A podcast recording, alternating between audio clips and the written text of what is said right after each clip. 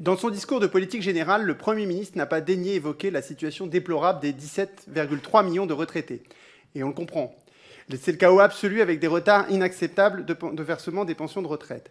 Une partie des gens, d'ailleurs, n'auront jamais de retraite digne à cause de ce gouvernement. La moitié vivent avec un revenu en dessous du SMIC. Et depuis 2017, ils, ils ont en moyenne perdu avec l'inflation trois mois de retraite. Mais même pour faire valoir ce droit, c'est difficile. La liquidation d'une retraite se fait dans de mauvaises conditions. Les futurs retraités doivent déposer leur dossier dans un délai de 4 mois, et l'assurance retraite doit normalement les traiter dans un délai de 75 jours.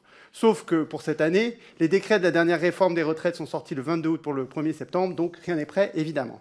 Alors des dizaines de milliers de personnes sont concernées par des retards qui dépassent plus de 6 mois dans certains cas. Alors pourquoi on a des retards? En fait, les caisses d'assurance retraite et de santé au travail, donc les CARSAT, sont insuffisamment dotées.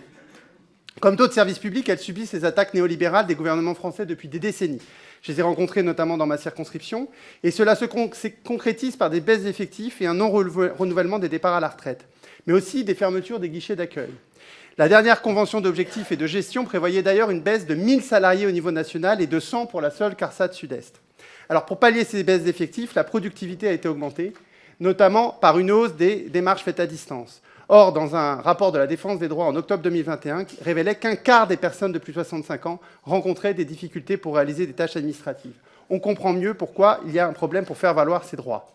Et aujourd'hui, 75% des dossiers déposés de manière informatique ne peuvent pas être liquidés car il manque des documents administratifs.